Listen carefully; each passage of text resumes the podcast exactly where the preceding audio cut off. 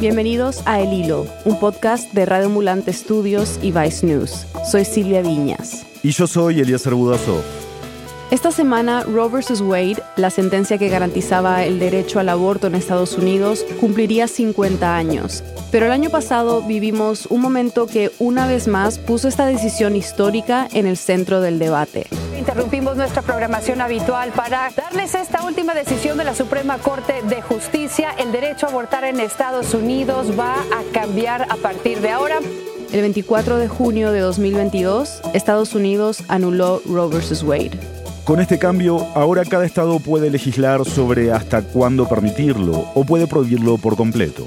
En algunos, la reacción casi inmediata a la decisión de la Corte Suprema fue reforzar las protecciones para el aborto. Y en otros, el aborto fue prácticamente abolido. Nuevas leyes empezaron a implementarse en Texas, Idaho y Tennessee, que se acercan todavía más a la prohibición total de la interrupción voluntaria del embarazo. Hoy vamos a Texas, uno de los estados donde el aborto ahora está prohibido. ¿Qué impacto tiene esta medida en una comunidad latina en la frontera con México? Es 27 de enero de 2023.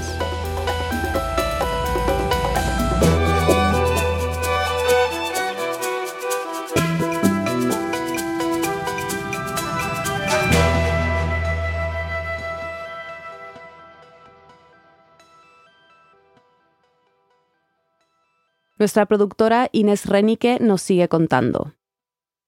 Antes de que la Corte Suprema anulara Roe vs. Wade, en Texas se podía abortar hasta las seis semanas de gestación.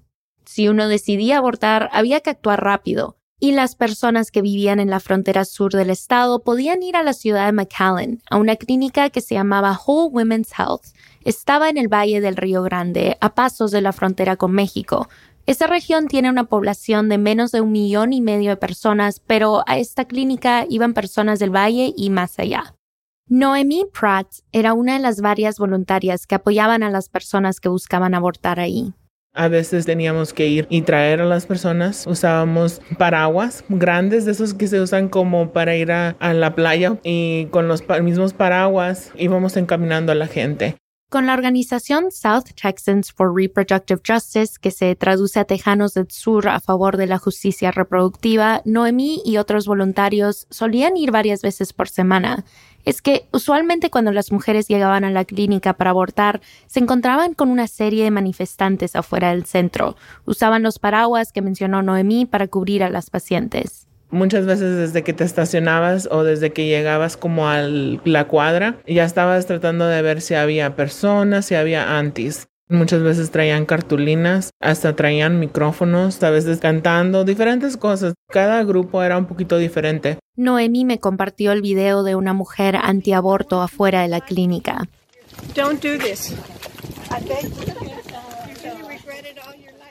En el video está siguiendo a alguien que quiere abortar, repitiéndole que se iba a arrepentir.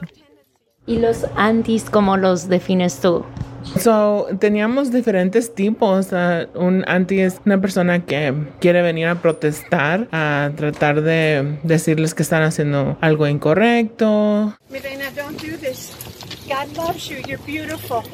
We'll help you with everything that you need. If you don't want your baby, I'll take La misma mujer de antes le dice a alguien que va entrando a la clínica que no aborte, que ellos pueden ayudar y que si no quiere a su bebé, que se lo dé a ella. Teníamos unos que nada más iban y oraban, otros que iban y en realidad les enseñaban a las personas fotos muy feas, los trataban de mandar a la otra clínica. Esta otra clínica que menciona Noemi ha jugado un rol protagónico en todo este debate y más adelante van a entender por qué. Pero antes de hablar más sobre esta otra clínica, Noemí me cuenta que entre estos antis que menciona hay personas como Antonio Ruiz. Literalmente era donde llegábamos, poníamos una mesa, en esa mesa la cubríamos con un, mantelito y arriba poníamos una imagen de, de nuestro Señor Jesucristo crucificado. Antonio iba todos los sábados a orar por las mujeres y sus bebés, como me explica. Y este, poníamos un cesto que venía con unos bebés de plástico, pues, de unos 6, 7 semanas, con la intención de ver que pues esa era parte del desarrollo de lo que podía aquí suceder, terminar con la vida, ¿no? Y Antonio no estaba solo, iba con un grupo grande de solo hombres. Se llaman los Caballeros de San Miguel Arcángel y han hecho estas oraciones afuera de lo que era la clínica de aborto desde 2017. Ahora los lidera Rolando Pérez.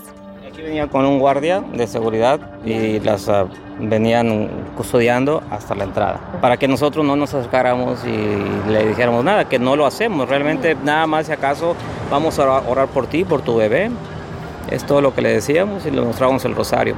Nosotros no nos juzgamos, nada más sí sabemos lo que sabemos, que es una vida que lleva dentro la, la mujer que no le pertenece. La mujer puede hacer con su cuerpo lo que quiera, pero no con lo que lleva dentro. Para Rolando y Antonio, por un lado, y para Noemí del otro, esto no es su trabajo. Todos tienen empleos a tiempo completo en temas no relacionados con el aborto. Pero como para miles de personas a ambos lados de este debate, el aborto es un tema al que le dedican mucho tiempo y que para ellos tiene una carga emocional muy fuerte. Pero desde finales del año pasado la situación ha cambiado. La clínica de aborto en McAllen, la última en toda la frontera sur del estado de Texas, tuvo que cerrar sus puertas. Pues estamos, literal, estamos en la calle. estamos afuera de la clínica porque pues ayer fue cuando vinieron los movers. Ivania Gutiérrez trabajaba para Whole Women's Health, el proveedor independiente más grande de abortos en el país. La única clínica de aborto en McAllen era de ellos. Me llevó a ver lo que quedaba de la clínica. Es un edificio pequeño y viejo de un piso, en la esquina de una calle muy transitada. El día anterior habían quitado el letrero sobre la puerta con el nombre de la clínica. Ya es oficial, pues ya la clínica está completamente vacía fue más que una clínica de aborto para la gente del valle. Era más que nada una luz de oportunidad, de esperanza y eso es desafortunadamente lo que pues tuvimos que parar de hacer. Volteando la esquina, Ivania me señala lo que sí permanece, un mural con pinturas de mujeres. Pues este muro es algo que es la verdad como una imagen icónica para, para no solo la clínica, pero también para las personas del valle. Para Ivania, este mural representa todos los obstáculos que las personas enfrentan para acceder al aborto. Las mujeres en la pintura parecen estar ayudándose una a la otra. En la parte de arriba dice dignidad, empoderamiento, compasión y justicia. Vemos una luz entre las manos porque es algo que nuestro destino está en nuestras manos para hacer las decisiones para nuestro cuerpo, hacer las decisiones que son mejores para nosotros. Pero tal vez lo más importante es la ubicación de esta clínica, en el centro de la ciudad. Desde donde estamos paradas en diagonal se ve el edificio de la municipalidad de McAllen. Sí, y aquí al lado tenemos, si continuamos más en la calle, tenemos las tiendas donde muchas de nuestras familias uh, vienen muy temprano para trabajar, para abrir sus tiendas y también es donde está el gran lugar de comercio donde viene mucha, mucha gente de México para hacer sus compras uh, y también para trabajar, más que nada. Ya, o sea, fácilmente podrías conseguir el apoyo que necesitabas porque estaba en camino a todo lo otro que estabas haciendo. Sí, también el, el puente internacional está como unos 15 minutos. Ivania se refiere al puente que cruza a México. Y el aeropuerto está a unos 5 minutos aquí al lado, entonces uh, sí era una localización muy accesible. ¿Se acuerdan que hace un rato mencionamos que había otra clínica cerca de esta? Bueno, Ivania me la señala a pocos metros de donde estamos nosotras. Esta clínica pues no tienen, no hay doctores, no hay enfermeros. O sea, aunque a primera vista parece ser un centro similar, no lo es. A este tipo de clínica en inglés la llaman un Crisis Pregnancy Center, que quiere decir Centro de Atención de Emergencia de Embarazo y se pueden encontrar en todas partes del país. Son centros que muchos consideran engañosos. Aquí pues el mensaje que quieren pasar es que dan servicios médicos gratis a las personas que están embarazadas, pero no les dan el servicio médico que necesitan y no les dan todas las opciones que pueden tener ellos. Entonces muchas veces lo que pasábamos era de que nuestros pacientes venían a hacer sus servicios para llegar a sus citas y muchas veces las personas de este centro se paraban afuera y les decían, no, no, no, no, no, acá es tu cita, acá es tu cita. Dirigiéndolos a su centro, donde no hacen abortos. Pues para que no alcanzaran a ir a las citas, no alcanzaran a hacerse el aborto que necesitaban. Cuando cada día puede hacer una gran diferencia.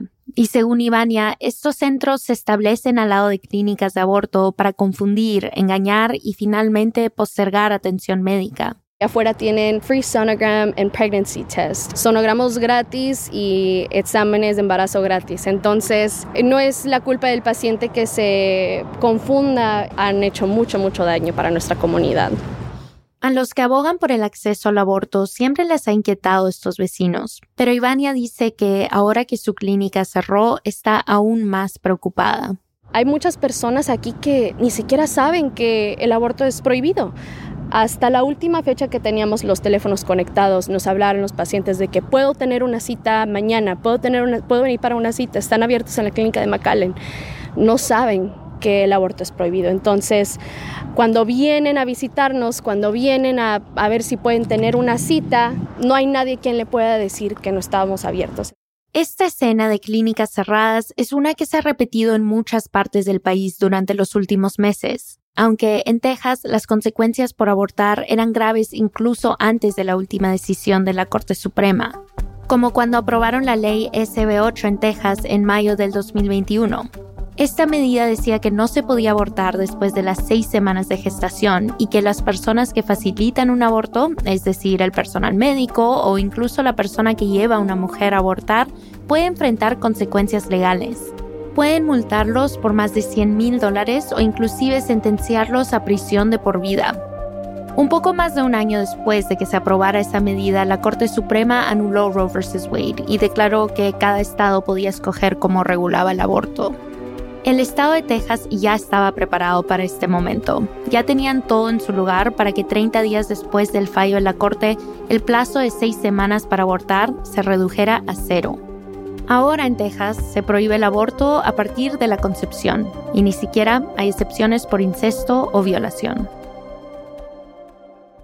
Entonces siguen los esfuerzos de los que abogan por los derechos reproductivos. Cuando hablé con Noemí me contó que su organización y otras similares en el Valle estaban en el proceso de intentar comprar el local donde quedaba la clínica de aborto de McAllen.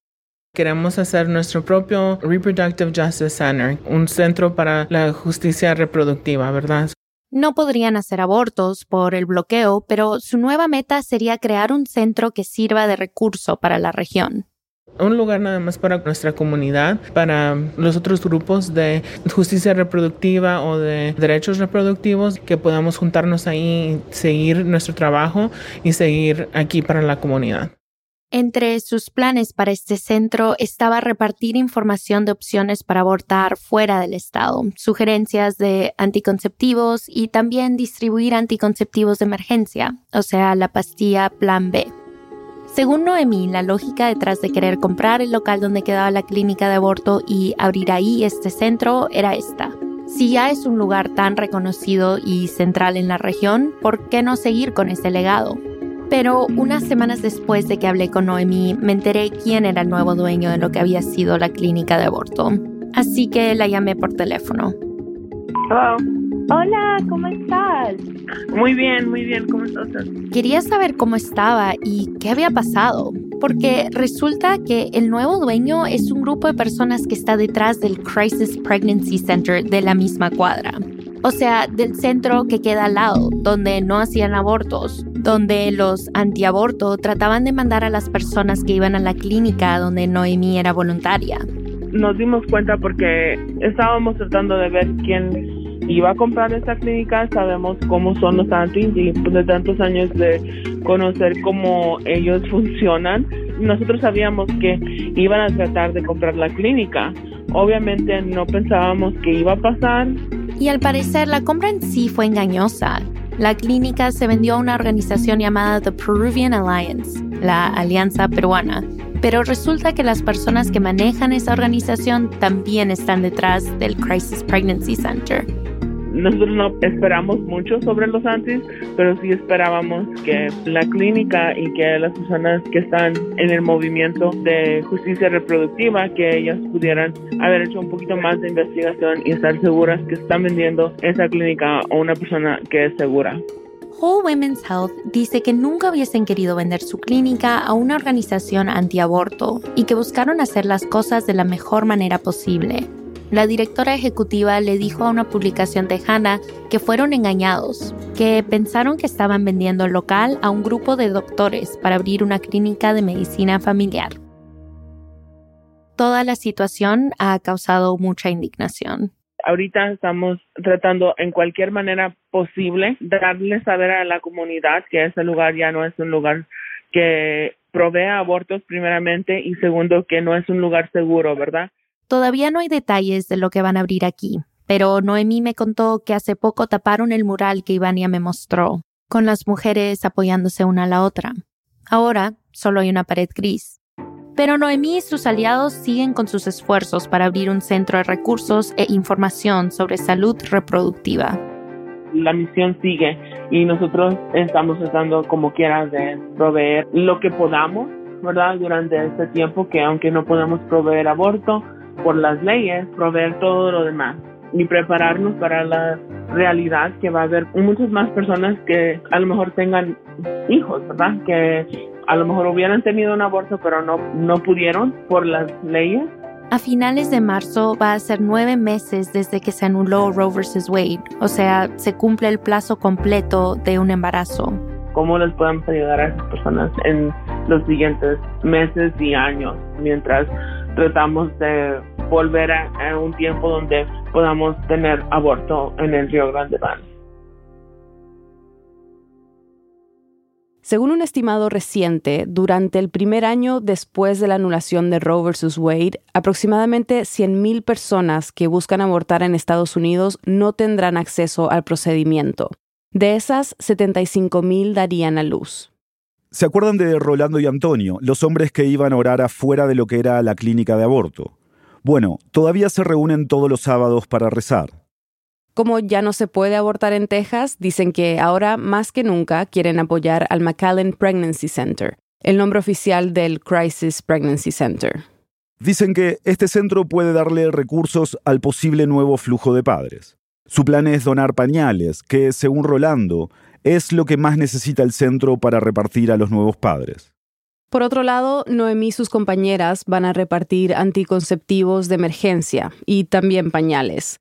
Además, este año empezó con algo de esperanza para los que buscan promover el acceso a las pastillas abortivas a nivel nacional. Las farmacias minoristas y mayoristas de Estados Unidos pueden ofrecer píldoras abortivas. Se trata de uno de los dos medicamentos utilizados en clínicas para interrumpir el embarazo y solo se necesitará una receta médica para obtenerlo. El medicamento que mencionan es mifepristona, uno de los dos principales para abortar. Estas píldoras son importantes porque en más de la mitad de abortos en Estados Unidos se usan pastillas abortivas. Por eso, para los grupos que están a favor del aborto, la posibilidad de un mayor acceso a estos medicamentos es prometedora. Puedan adquirirse con receta en tiendas físicas y farmacias en línea. Podrán comprarse siempre que el Estado lo permita y que los establecimientos completen un proceso de certificación. Pero como quizás se imaginan, Texas no está en la lista de estados que va a permitir este acceso a las pastillas en las farmacias. Después de la pausa, con México a pocos minutos de distancia, ¿Qué opciones puede ofrecer el país vecino a quienes buscan abortar? Ya volvemos. Llegó el día. Hoy, 27 de enero, estamos en el Hay Festival de Cartagena. A las 4 de la tarde, en el Teatro Adolfo Mejía, vamos a grabar en vivo un episodio especial de este podcast. Eliezer y yo charlaremos con la cantante y compositora puertorriqueña Ile, quien empezó su carrera rapeando con Calle 13 y ganó un Grammy con su primer álbum como solista. El año pasado sacó su tercer disco, Nakarile, y The New York Times lo incluyó en su lista de los mejores álbumes de 2022. Y le ha buscado en la música formas de hablar de los abusos de poder y del colonialismo, de procesar la realidad que la involucra como mujer y puertorriqueña, como hizo durante las protestas que derribaron al gobierno de la isla en 2019. Pero este show en vivo es más que una conversación. Hemos preparado una propuesta audiovisual para que sientas que estás dentro de un episodio especial de El Hilo. Aún estás a tiempo de acompañarnos. Nos vemos en Cartagena y gracias por ser parte de esta comunidad. Estamos de vuelta en el hilo. En el segmento anterior hablamos sobre el cierre de la última clínica de aborto en la frontera sur de Texas, luego de la decisión de la Corte Suprema de acabar con Roe vs. Wade, y del nuevo enfoque de las personas que están a favor y en contra del aborto ahora que en Texas está prohibido. Entonces, ahora sin acceso al aborto, ¿qué opciones concretas les quedan a las personas que viven en esta zona? La respuesta está del otro lado de la frontera. Inés nos sigue contando. Buenas tardes. Buenas, ¿cómo le va? ¿Ustedes venden misoprostol? Misoprostol. Ah, ahí está. Estoy en una farmacia en Nuevo Progreso, México, una ciudad en el estado de Tamaulipas, a pocos pasos de la frontera con Estados Unidos. Está del otro lado del Valle del Río Grande, en Texas. ¿Y se puede comprar como en grandes cantidades o es solo como una caja? Pues como vengan y lo pidan. ¿Ya? Ok, no necesito prescripción ni nada. Y le estoy pidiendo a la farmacéutica la pastilla misoprostol. Es una medicina que originalmente se creó para prevenir úlceras, pero además es una de las dos medicinas que se usan para abortar. No es que el aborto sea legal en México. A finales del 2021, la Corte Suprema del país declaró que ya no era un crimen abortar, y ahora en por lo menos 9 de los 32 estados de México se puede abortar legalmente pero no es legal abortar aquí en Tamaulipas ni en Nuevo León, los dos estados mexicanos que comparten frontera con el Valle del Río Grande. Entonces aquí se vende el misoprostol supuestamente para su objetivo original, prevenir úlceras.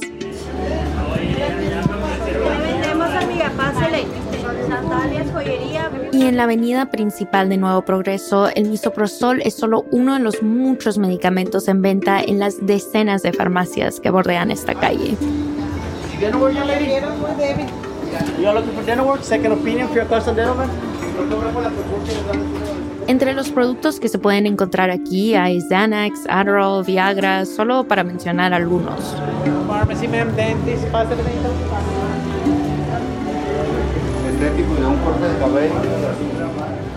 Son medicamentos cuyo consumo es altamente regulado, pero aquí son de muy fácil acceso y por la cantidad de inglés que se oye en las calles, queda claro que el público de estas medicinas es estadounidense. Aunque vender misoprostol parece ser un tema controversial entre los farmacéuticos de esta calle. Son machetes para cortar leña, si quieres muchar el brazo, ya es tu necesidad. Este farmacéutico compara el medicamento a un machete. Es para cortar leña, pero si quieres cortarte un brazo, es tu decisión. En esta farmacia venden misoprostol para el uso indicado, me dice. Por eso, él no requiere receta. Y aunque este es el caso en la mayoría de las farmacias que visite, algunos sí piden. Pero se ha oído comentarios que lo usan para mal. No queremos ser cómplices al acto moral que ellos van a hacer, ellos hacen. Escuché una respuesta similar en otra farmacia. ¿Ustedes venden misoprostol? No. ¿No? No lo vendemos porque somos cristianos. Pero al final de cuentas, en este caso, conseguir misoprostol desde el Valle del Río Grande, Texas, fue muy simple. Dejé el auto en Estados Unidos, crucé a pie el puente internacional a México y a unos pasos me encontré con farmacias que no pedían receta para comprarlo. Los farmacéuticos me prometían que si llevaba cajas de misoprostol a Estados Unidos no tendría problema en aduanas. Y las regulaciones indican que puedes llevar dosis suficientes para tres meses de ciertos medicamentos, con la condición de que no sean para venta o distribución en Estados Unidos. Pero organizaciones como Necesito Abortar, una ONG basada en la frontera norte de México, están trabajando a diario con personas de ambos lados de la frontera Mensualmente ayudan a realizar más o menos 600 abortos en México y 200 en Estados Unidos con el uso de medicamentos. Calculan que un 30% de sus pacientes en Estados Unidos consiguieron sus pastillas abortivas en México. El consenso entre los organizadores de programas de derechos reproductivos parece ser que antes, hoy y siempre habrá gente en Estados Unidos buscando abortos en México. Bueno, a pocas millas de donde estamos en México se puede comprar sin receta misoprostol. ¿Te preocupa que mujeres del Valle crucen la frontera en búsqueda de estas pastillas? Definitivamente, las personas. Él es el doctor Iván Meléndez, director de Sanidad y Salud del Condado de Hidalgo en el Valle del Río Grande. En ese condado queda la ciudad de McAllen. Hablé con él porque a pesar de que claramente es muy sencillo conseguir este medicamento del otro lado de la frontera a México, quería entender si hay riesgos al adquirir medicamentos para abortar de esta manera. Para el doctor Meléndez, el peligro va más allá de pastillas para terminar un embarazo. A mí me preocupan las personas que cruzan a buscar antibióticos. ¿Por qué? Porque causan resistencias. A mí me preocupan las personas que es lo más común que buscan benzodiazepinas, los famosos BARS jerga para las pastillas de Anax o tranquilizantes similares. Me preocupa mucho que uno vaya a un lugar que no tenga muchas restricciones, te venden algo falso, te venden algo diferente, te venden dosis no adecuadas. Le preocupa la falta de regulación que puede haber en México sobre la venta y la calidad de los medicamentos, e incluso que si las pastillas son legítimas, se están vendiendo sin receta ni instrucciones. Me dice que es algo que podría ser perjudicial para cualquiera, pero especialmente para las personas que viven en el condado de Hidalgo. El condado representa desafortunadamente el primer lugar en diabetes, en hipertensión, en obesidad en toda nuestra República de Estados Unidos. Y también están entre los condados más pobres del estado.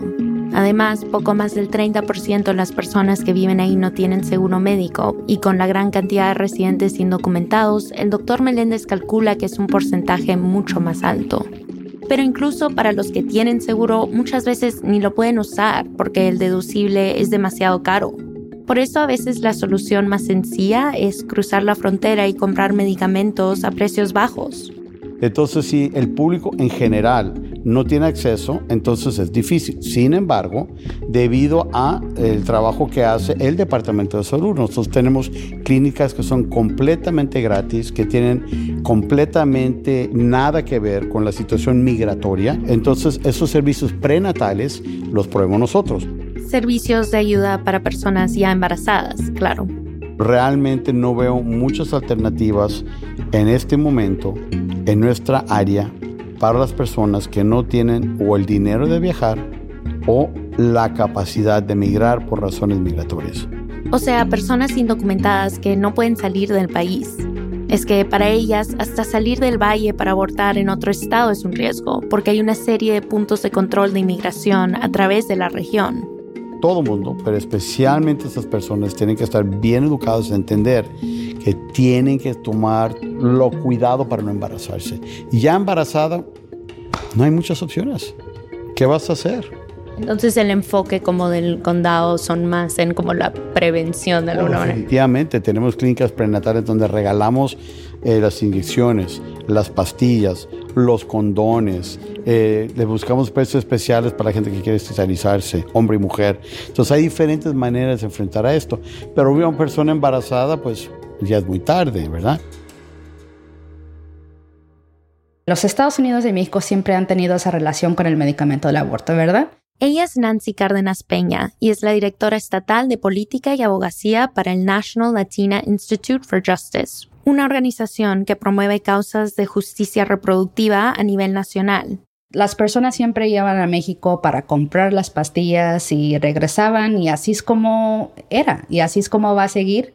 A diferencia del doctor Meléndez, Nancy ve como viable la opción de conseguir pastillas para abortar en México. No es una preocupación que crucen para encontrar estas pastillas, porque estas pastillas sí son seguras. Pues en el pasado las personas han empujado esta narrativa, ¿verdad?, que las pastillas son peligrosas y que los abortos solo deben de pasar en las clínicas. Pero la cosa es que las personas han acabado con sus embarazos desde el principio del tiempo, siempre encontrando maneras de hacerlas. Las pastillas han sido una manera efectiva y segura para acabar y terminar esos embarazos. De hecho, los reguladores estadounidenses han aprobado el uso de misoprostol con otra pastilla, mifepristón, para abortar. Esta es la que mencionamos al principio, que ahora se puede comprar en farmacias en algunos estados. Por lo tanto, la Organización Mundial de Salud dice que es aceptable usar solo una de estas pastillas, el misoprostol, para un aborto en el caso de que no haya acceso a las dos. Entonces no hay una preocupación que las personas estén agarrando eh, las pastillas. La única cosa es que están agarrando esas pastillas y no tengan acceso a la información para tomar estas pastillas, que es otra cuestión diferente, ¿verdad? Entonces, las personas que están vendiendo las pastillas en México en las farmacias no son profesionales para dar instrucciones, ¿verdad? O guianza sobre cómo tomar las pastillas. Y por eso mucho del trabajo de Nancy y sus colegas es educar a las personas sobre los derechos reproductivos, en particular a los legisladores de Texas y a sus equipos. Ahorita compartiendo información es legal, pero sí estamos empezando una sesión legislativa donde tal vez vamos a ver un proyecto de ley donde esa distribución de información sea ilegal. O sea, Nancy tiene temor que incluso solo distribuir información sobre cómo usar pastillas abortivas podría algún día ser criminalizado. Creo que la gente sabe que Texas está bajo una prohibición completamente del aborto y se preguntan, pues, ¿qué más pueden hacer, verdad? Y yo siempre digo, tantas cosas que pueden hacer con el plan B, con anticonceptivos, ¿verdad? Con diferentes cosas de información, con más consecuencias. Ellos tienen una imaginación muy grande para de verdad castigar a las personas que quieren terminar con sus embarazos, pero también las personas que quieren seguir con sus embarazos, porque el estado de Texas no es un lugar seguro para tener un bebé. Este mes empezó la nueva sesión legislativa. Un demócrata de Texas ya ha propuesto un cambio a la constitución del estado para limitar futuras restricciones al aborto. Los tejanos votarían sobre esta medida, pero es muy probable que los republicanos no dejen que esta propuesta llegue a las urnas. Nosotros queremos que los legisladores escuchen de las personas de la comunidad. Entonces, nuestro enfoque para la sesión legislativa sí son los proyectos de leyes, pero nuestro éxito es que los legisladores escuchen de los miembros de la comunidad y cómo va a afectar esas leyes aquí en el Valle del Río Grande. Creo que la sesión legislativa y los legisladores que no son de aquí siempre se olvidan de esta área y cómo proyectos de leyes afectan a nuestra área más que a otras partes de Texas. El gobernador de Texas, Greg Abbott, ha estado implementando órdenes ejecutivas relacionadas al manejo de inmigrantes cruzando la frontera al valle y el resto de la frontera de Texas con México. La preocupación es que haga lo mismo con temas relacionados al aborto. Entonces, sí queremos que los legisladores escuchen de las personas que viven aquí porque tienen un derecho de hablar sobre sus historias.